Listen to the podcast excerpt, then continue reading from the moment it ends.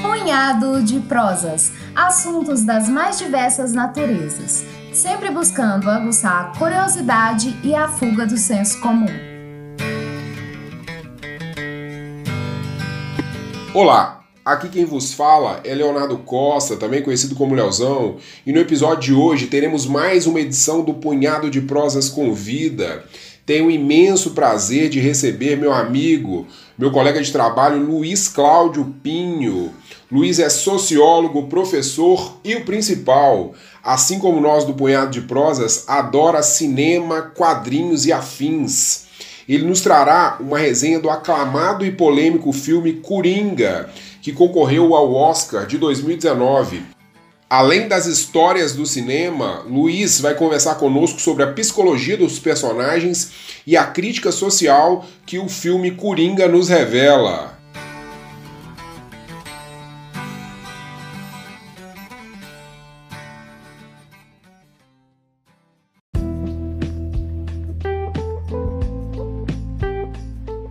Luiz, meu amigo, seja bem-vindo e nos diga: o Coringa de Joaquim Fênix, dono da atual estatueta do Oscar de melhor ator, é tudo isso mesmo? Fala, Leozão, que bom conversar com você. Sim, Leozão, Coringa é um filme muito bom. É tudo isso e um pouco mais. Eu colocaria o filme Coringa como um dos melhores lançamentos de 2019. Na minha lista, ele está no topo dos melhores filmes inspirados em história em quadrinhos e se a lista fosse apenas sobre o universo da DC Comics, com certeza ele é o melhor. Eu gosto muito do universo do Batman e do Coringa, pois é o vilão mais importante da franquia. Só que o Coringa é um pouco mais do que isso, porque o filme extrapolou o universo dos quadrinhos e conversou com várias referências cinematográficas e até acadêmicas. Ô Luiz, você acha então que um dos pilares do sucesso do filme se deve ao público dos quadrinhos? Com certeza, Léo, o público geek é um público bem fiel e sempre prestigia lançamentos da DC e da Marvel, mas Coringa é uma experiência cinematográfica.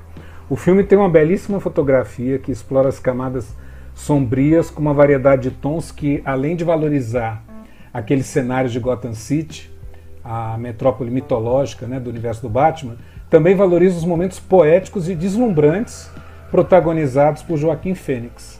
O filme é totalmente centrado na atuação do ator. Ele está praticamente em todas as cenas, mas não cansa. Causa até espanto e admiração o quanto que ele se entregou. Entendo, Luiz. Eu também tive essa percepção.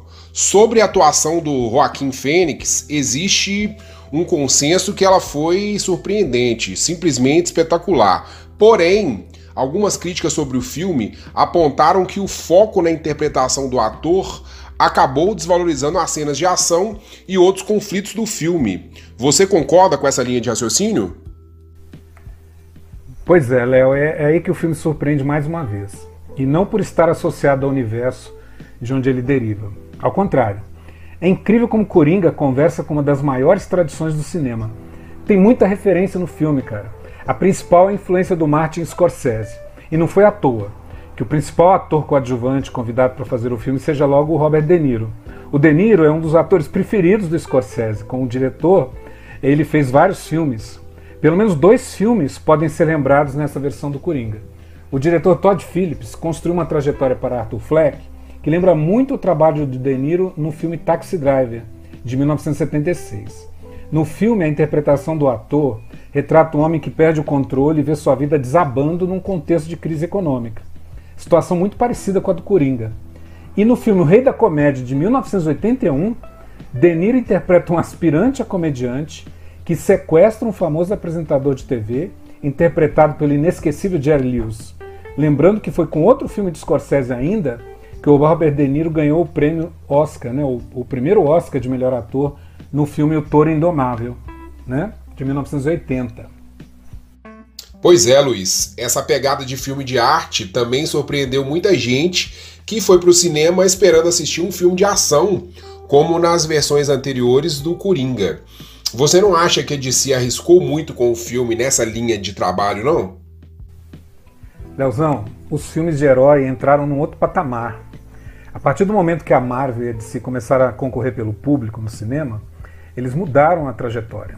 Particularmente eu prefiro o universo sombrio dos filmes do Batman. No Coringa, os fãs encontram uma história de origem com a assinatura dos quadrinhos.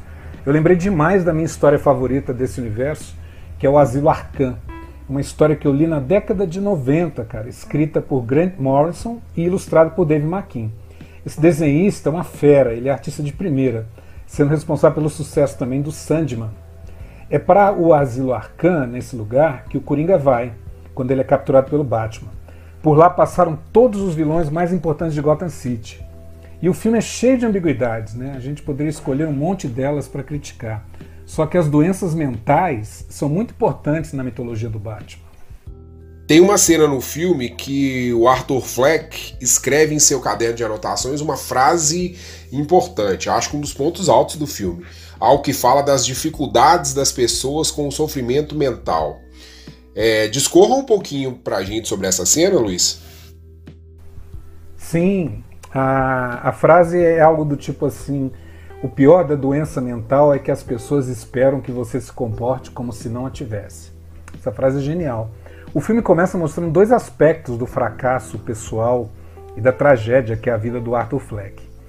É o homem né, por trás do Coringa. Ele sofre de uma doença chamada Síndrome Pseudobulbar, ou transtorno da expressão involuntária. É aquele momento do filme né, que o, o Arthur não consegue conter as risadas. Né? Ele gargalha até ficar sem ar, às vezes ele até engasga, dá muita pena. Você sente o personagem sofrendo, né, porque ele é maltratado, julgado e não consegue se socializar por causa desse transtorno. A doença existe mesmo? Existe, cara. Eu fui pesquisar. O transtorno existe e é muito sério. A pessoa não ri de nervoso, não é simplesmente que acontece conosco em algumas ocasiões. A pessoa que sofre deste transtorno não consegue controlar as reações do corpo. É uma doença mental crônica que causa muito sofrimento. É causada por traumas e lesões no cérebro decorrentes de AVC, traumatismo né, craniano ou até tumores. No caso do filme, a narrativa, né, o roteiro sugere que a doença foi causada pelos constantes espancamentos que o Arthur sofreu quando ainda ele era criança. Luiz, nesse ponto, o filme tem uma linha freudiana, não tem não? Nossa, o filme é totalmente freudiano, né? Ele faz uma referência direta a um clássico né, da, psicanálise. A atriz que interpreta a Penny Fleck, por exemplo, a mãe do Coringa, Frances Conroy, ganhou fama na série American Horror Story interpretando mulheres perturbadas ou perturbadoras. Né? No Coringa ela mexe com o espectador, a gente começa simpatizando né, com ela, se sensibiliza pela forma como o Arthur cuida da mãe. Aí conforme avança o filme, vamos conhecendo o passado, começando a sentir por ela assim os sentimentos que eu diria menos nobres ela está diretamente, né, cara, relacionada com os maiores problemas do passado do seu filho. Ela teve um relacionamento com o milionário Thomas Wayne, que é o pai do Bruce Wayne, no caso do filme é o menino Batman, né, o Batman quando criança. E sim, Léo, o Freud explica muita coisa nesse filme. A relação com a mãe para o pai da psicanálise era a causa de muitas síndromes complexos. E lá no caso do filme, a trajetória da vida de Arthur Fleck seria outra se a mãe tivesse cuidado do seu filho. Eu fiquei muito feliz de ver como as histórias do Coringa e do Batman foram conectadas nesse roteiro. Aliás, o roteiro lembra uma boa tragédia grega. É, aí entramos em um tópico que sai bastante da minha praia. Eu não tenho essa capacidade analítica aí. O filme, então, ele tem traços da mitologia clássica de um herói grego, é isso mesmo? Na mitologia grega, o herói era um guardião da cidade filho ilustre e desconhecido de algum deus do Olimpo, Zeus, Netuno, com uma mulher mortal. No universo das histórias em quadrinho, o herói é alguém que sofre para se aceitar e para construir o seu próprio eu. E essa jornada do herói é um processo de conhecimento, né, de autoconhecimento doloroso e difícil, que na mitologia grega fazia parte de grandes tragédias. O destino na tragédia, traçado pelos deuses, trazia muito sofrimento, pois era quase impossível contrariar esse final trágico né, estabelecido pela divindade. Aliás, nas sociedades da antiga Grécia, nas polis, os mitos eram narrativas morais que serviam para fortalecer a identidade das pessoas, né, criar valores, especialmente aqueles desejados pela aristocracia para manter a ordem e o controle social.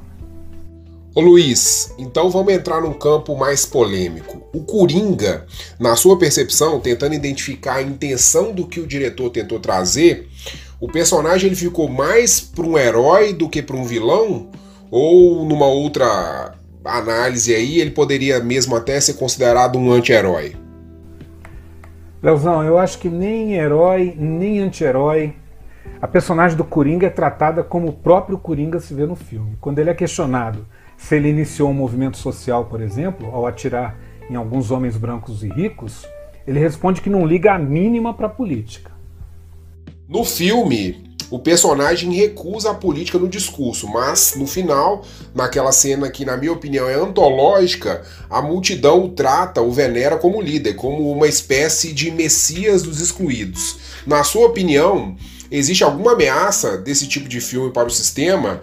Muita gente que escreveu sobre o filme é, acabou afirmando uma clara alusão a um protesto, a um manifesto social explícito. Outros acabaram dizendo que seria uma mensagem perigosa. É, eu queria ouvir, Luiz, o que, que você tem para nos dizer sobre essa passagem aí do filme?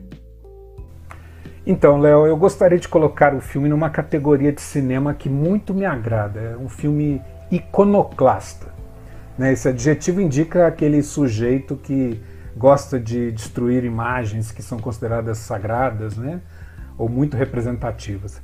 Mesmo se afirmando contra a política, o Coringa que surge daquela destruição moral do Arthur Fleck, ele precisa destruir principalmente todas as suas referências pessoais para ele renascer como um símbolo do próprio caos e da destruição que o criou.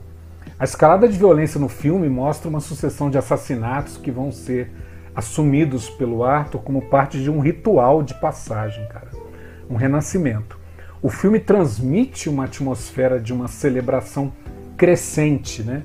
É como se a personagem tivesse que sacrificar tudo que prendia o Arthur Fleck num passado para fazer nascer dessa destruição um deus dentro dele mesmo, o deus da desordem, né? o próprio Coringa.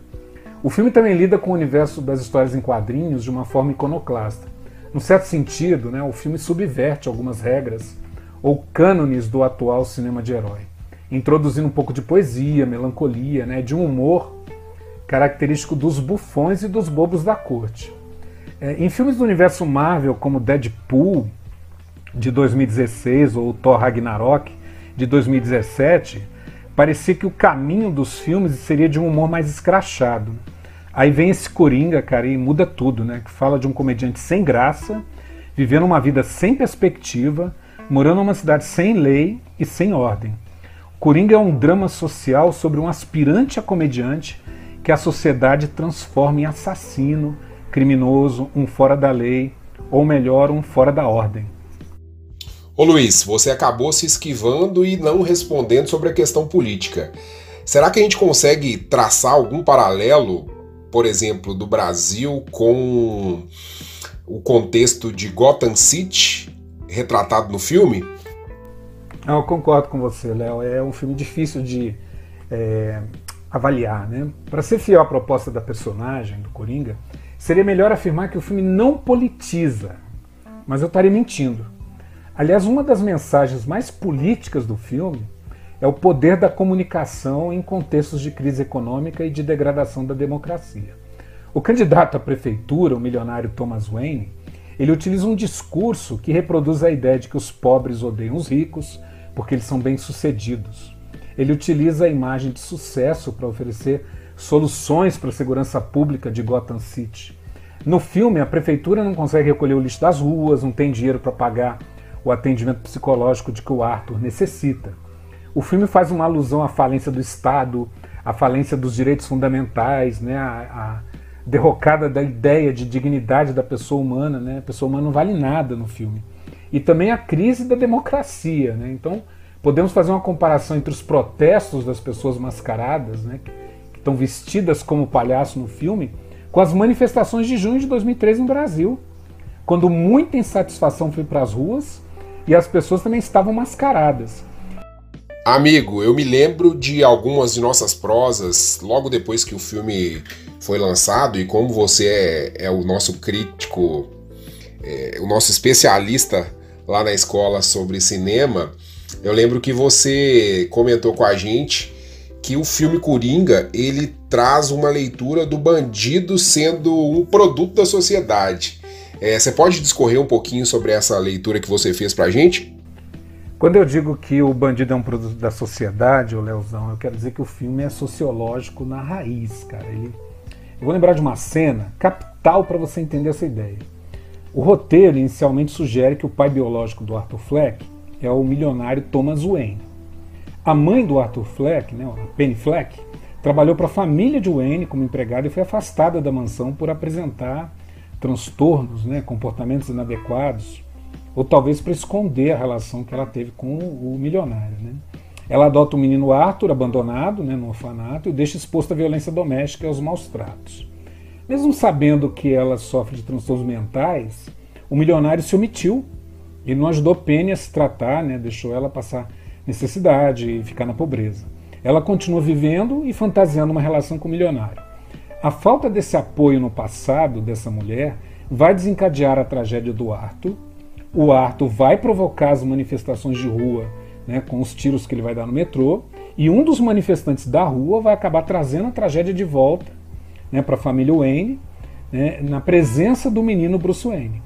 À primeira vista, isso lembra uma lei de retorno, algo como um karma. Mas nós da sociologia, né, nas ciências, vemos as coisas de uma forma muito mais simples. É a questão social. A mão que atira, tanto quanto a pessoa que recebe o tiro, são números, né, estatísticas. Algo que o pai da sociologia, né, o Emile Durkheim, chamou de anomia. Né? As pessoas, num contexto como de Gotham City, né, das grandes cidades, elas vão perdendo a identidade, né, a empatia. O Coringa fala disso né, naquela cena maravilhosa do programa de TV no seu discurso. Ele ressalta que as pessoas não se respeitam mais, se trombam nas ruas, se esbarram, né, como se fossem pessoas sem identidade, né, sem ligar para o próximo. Ô Luiz Cláudio, vem cá. Será então que o Coringa não repete aquela fórmula de glamorização da violência no cinema? Não seria uma forma de dar uma estética bonita, uma boa estética a um fenômeno social que necessita de um tratamento sério? Cara, a questão da violência é complicada, né? Vamos ver se a gente consegue aqui desembaraçar isso. O, deba o debate né, acerca dessa estética da violência, ele existe desde que o cinema começou, tanto aqui no Brasil quanto nos Estados Unidos. Os filmes que mais faziam sucesso, inclusive no início né, do cinema americano ou brasileiro, nas primeiras décadas né, do século XX, eram os que mostravam crimes violentos, cara. A violência sempre foi campeã de bilheteria. Mas colocando sua questão assim em termos mais sociológicos, né, o filme trata a questão da produção da marginalidade como um resultado direto né, da falta do Estado e da sociedade na vida de um indivíduo. É isso que eu estou chamando de dialética da marginalidade. Né? É, o Arthur sofre uma doença mental. Ele é pobre, trabalha de forma precarizada, não consegue socializar, não recebe uma assistência adequada do poder público, né? ele é humilhado pelos colegas, pelo seu chefe. Tem um filósofo alemão, né, o Axel Honneth, que ele faz uma discussão importante sobre o papel social do reconhecimento, né, na construção da identidade das pessoas. Para esse cara, as pessoas constroem suas bases, né, seus alicerces de autoestima a partir de três fontes de reconhecimento: o amor, o direito e a solidariedade. E o Coringa não teve nenhuma delas no filme? No filme, ele sofreu em dois aspectos dessa teoria do reconhecimento, né, do amor e do direito. Como assim, Luiz? Fale um pouco mais sobre essa questão. Então, Leozão, a relação de amor com a mãe foi prejudicada pela violência doméstica que ele sofreu. Né? Os maus tratos, traumas, né? a lesão que foi deixada pelos espancamentos. Até certo ponto, ele via um sentido nessa relação, cuidava da mãe, né? Mas quando ele conheceu o passado da mãe, foi tudo destruído, né? Com relação ao direito, a situação foi pior ainda, né? O atendimento que ele recebia em relação à sua doença era burocrático, frio, impessoal. Né? No trabalho não tinha proteção social nenhuma, não tinha respeito dos colegas, nem do patrão. Aí sobrou a solidariedade. Né? Numa situação de crise social, esse aspecto solidário ele se potencializa, né? para o bem, para o mal, enfim. A cidade de Gotham City está reproduzindo um ambiente urbano degradado, né? as pessoas estão más, mais egoístas, preocupados em sobreviver apenas. Né? O ponto de ruptura que rasga o tecido social de vez é o assassinato dos três jovens no metrô. A violência urbana no transporte público é muito simbólica, cara. É um lugar onde o trabalhador passa uma parte muito considerável do seu tempo e é onde ela se mostra com toda a sua crueza. Mesmo evitando que uma mulher fosse incomodada né, nessa cena, o Arthur não consegue conter a risada nervosa que ele tem, né, por causa da doença, e recebe toda a carga de preconceito. Né? Sua reação foi atirar para se defender, mas a mídia transformou essa questão né, e manipulou essa situação e as imagens, criando uma narrativa de guerra social contra os ricos. Uma estratégia focada no debate sobre segurança pública, né? a política como tem sido mostrado na TV. Infelizmente, não tem sido sobre amor, direito, solidariedade. Né? A questão da segurança e da criminalidade predomina. É uma campanha baseada no medo, né? focada na ideia de segurança privada, com pitadas de um certo messianismo por conta dos principais representantes desse discurso. O enredo desse Coringa acaba criando um, um, uma atmosfera que nos seduz. Guardadas as devidas proporções, num dado momento do filme, a gente meio que está torcendo pelo vilão. E isso já aconteceu várias vezes, né, com filmes, séries, os, os ouvintes aí já passaram por isso. Eu me lembro que a última vez que eu tive essa sensação, mesmo conhecendo a fundo a história do personagem, eu me peguei nesse contexto no, na série do Pablo Escobar, do Narcos. E qual que é o perigo, ô Luiz, da gente passar a torcer pro vilão, pro marginal? Cara, um dos grandes motivos da gente torcer tanto por ele nesse filme é mérito principalmente do ator Joaquim Phoenix, que construiu uma atuação complexa, né, emocionante, poética. Né? Ele gera muita empatia no espectador, porque acompanhamos e torcemos para ele não sofrer. Mesmo sabendo que a dor era inevitável né, e que o enredo vai caminhando na direção da tragédia, a gente fica com aquela esperança, né, cara, de que algo pode acontecer que muda o rumo dos acontecimentos e que vai fazer o Arthur Fleck mudar a direção do que vai acontecer. A inevitabilidade do destino, cara, é uma das marcas mais fortes na tradição da tragédia clássica, né, da mitologia grega. Por isso que eu afirmei anteriormente que o filme Coringa trata o vilão como um ser humano, com todas as ambiguidades que um ser humano carrega. O filme nos deixa um pouco atordoado, né? Ele muda a forma rasa e superficial com que os vilões são tratados no cinema. Que em geral é sem história, sem profundidade, né? Os vilões parecem aqueles caras maus que são descritos né, pelos programas policiais sensacionalistas né, no final da tarde. É, Para esses programas, né, o bandido é um mero funcionário do mal, um burocrata do lado ruim, da coisa ruim. E o filme, quando mostra a complexidade da vida, né, seu impacto sobre a construção da identidade, ele amplia nosso olhar, né, ele deixa as histórias ainda mais envolventes. Ô Luiz, aproveitando o gancho, como você é um, um amante, um perito na sétima arte, é, eu queria que você indicasse para a gente filmes, séries que abordam essa mesma linha de raciocínio, a famosa dialética da marginalidade na telona. Dá para indicar alguma coisa aí para os nossos ouvintes do Punhado de Prosas?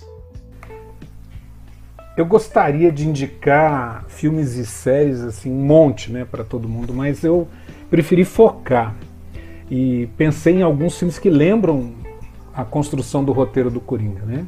Alguns fizeram minha cabeça explodir. Eu vou começar citando um filme que você gosta muito, Leozão, que é de um bandido urbano, né? O Bandido da Luz Vermelha, de 1968, dirigido pelo Rogério Sganzella, né? Um filme incrível, cara. Um filme que marcou a história do cinema brasileiro, que mostra a história de um criminoso verdadeiro, né? Que aterrorizou São Paulo nos anos 60. O nome verdadeiro do bandido que usava uma lanterna para aterrorizar as vítimas era João Acácio Pereira da Costa.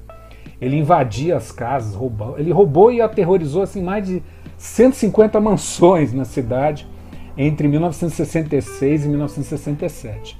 Curioso é que ele foi apelidado por alguns programas de rádio, alguns radialistas chamavam o bandido da luz vermelha de Zorro dos pobres. Olha aí, mais um mascarado, né?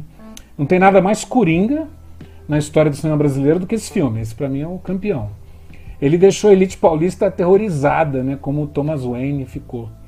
Um outro clássico que eu queria citar é do Glauber Rocha, né, que mostra o outro lado do bandido, um bandido social, que é Deus e o Diabo na Terra do Sol, de 1964. O ator Otton Bastos está brilhante no papel de um cangaceiro. Né? O filme mostra o povo brasileiro sendo guiado ora por bandidos, ora por profetas, né? muitas das vezes os dois na mesma pessoa, né? um salvador. Isso quando as duas coisas não estão na mesma figura né? do poder. E para fechar essa lista tríplice, né, porque eu comecei pelo cinema nacional, eu queria indicar o Cidade de Deus, né, de 2002, porque ele é um filme obrigatório na história do cinema brasileiro. Ele representou o cinema naquela década e ele foi um marco na história do cinema sobre a marginalidade, né, deixou a gente também confuso. O Buscapé, né, que é o garoto que é jornalista, o Zé Pequeno, né, aquela, aquele personagem fantástico, né, eles tornaram os personagens assim inesquecíveis.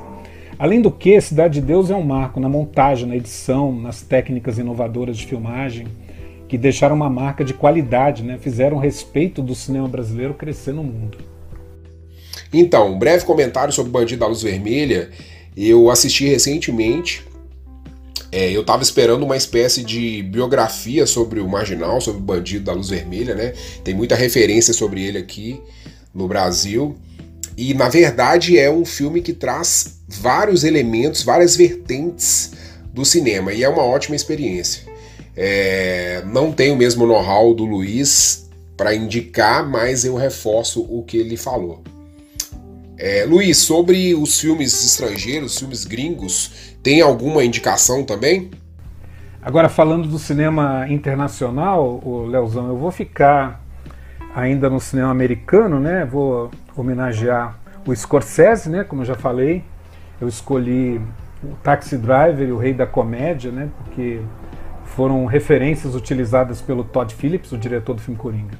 Mas eu queria propor mais dois. Eu queria propor a Laranja Mecânica do Stanley Kubrick, que é outro clássico. O filme é de 72, né? E o Stanley Kubrick também é de Nova York e também conhecia como ninguém a ideia de fazer um cinema iconoclasta, né? E depois de ver o filme, eu fui ver o livro né, do Anthony Burgess, que é um, um autor importante da literatura britânica. E o, filme, o livro, né, cara, é incrível também porque mostra a violência pela ótica de um grupo de adolescentes que cria uma linguagem própria né, para transitar no mundo da marginalidade. Ler o livro e ver o filme foram experiências incríveis. E também aquelas cenas de quebra-quebra nas ruas, né, aquela situação toda do Coringa, me lembrou um filme que a gente via na sessão da tarde, né, nos anos 80, 90. Um filme chamado Guerreiros da Noite, né, uma utopia marginal. O filme é de 79, foi dirigido pelo Walter Hill, um diretor muito bacana que também fez Crossroads, né, um filme sobre blues. O filme Guerreiros da Noite acompanha uma gangue que atravessa a cidade de Nova York para participar de uma convenção do crime. Olha só a ousadia, né? E nesse encontro de marginais, né, que querem propor um Estado paralelo, né, governado pelos criminosos, olha a audácia. Acontece uma armação, eles acabam matando né, o, o líder desse Estado paralelo, né, que propunha isso. E essa gangue, os Warriors, são os guerreiros, tinham que fugir né, pela cidade de Nova York enquanto eles eram caçados por todas as outras gangues da cidade. Cara, o filme é sensacional. A tensão e o suspense são incríveis, as cenas de ação também. E, cara, Leozão, muito obrigado pela oportunidade. Né? A lista poderia ser muito maior, mas esses aqui já dá para o pessoal começar a pensar com mais profundidade a ideia de que cada sociedade produz os bandidos que merece, né? que a representam. Estamos chegando ao fim de nosso bate-papo, uma verdadeira aula de cinema. Queria agradecer muito em nome do Punhado de Prosas pela sua participação, seu desprendimento de tempo para conosco, uma leveza incrível na condução dessa resenha investigativa e reveladora sobre, na minha opinião, um fantástico filme Coringa, né? Essa última leitura que a gente teve acesso aí que concorreu ao Oscar. É, suas considerações finais e mais uma vez, muito obrigado, viu, meu velho? Cara, muito obrigado, cara. Foi incrível participar desse podcast. Acho que sua iniciativa aí do, da turma do Punhado de Prosas muito importante. É sempre bom, né, cara, conversar sobre coisa que interessa, né, fazer uma reflexão. E o bom do cinema, da literatura, do universo dos quadrinhos, né, que eles são é, formas de cultura ricas, né, que promovem é, transformações também na maneira de pensar. Então, cara, só queria agradecer desejar aqui muito sucesso para o Punhado de Prosas, que tudo continue sendo assim, com grande qualidade, né, com convidados muito bacanas. Né? Não estou falando de mim, não, estou falando dos outros que eu já vi. Mas eu queria te agradecer, Léo. Um grande abraço aí e espero que você me convide para outros. Caros ouvintes, por hoje é só. Espero que tenham curtido esse episódio. Compartilhe com os seus o nosso punhado de prosas. Nunca é demais lembrar que estamos em todos os aplicativos, todos os tocadores de podcast, no YouTube e também no Instagram. Apareça por lá, curta a nossa página e receba as notificações dos episódios. Na sexta-feira, João Paulo Fernandes estará de volta com mais um relevante tema para debates. Um forte abraço e até mais!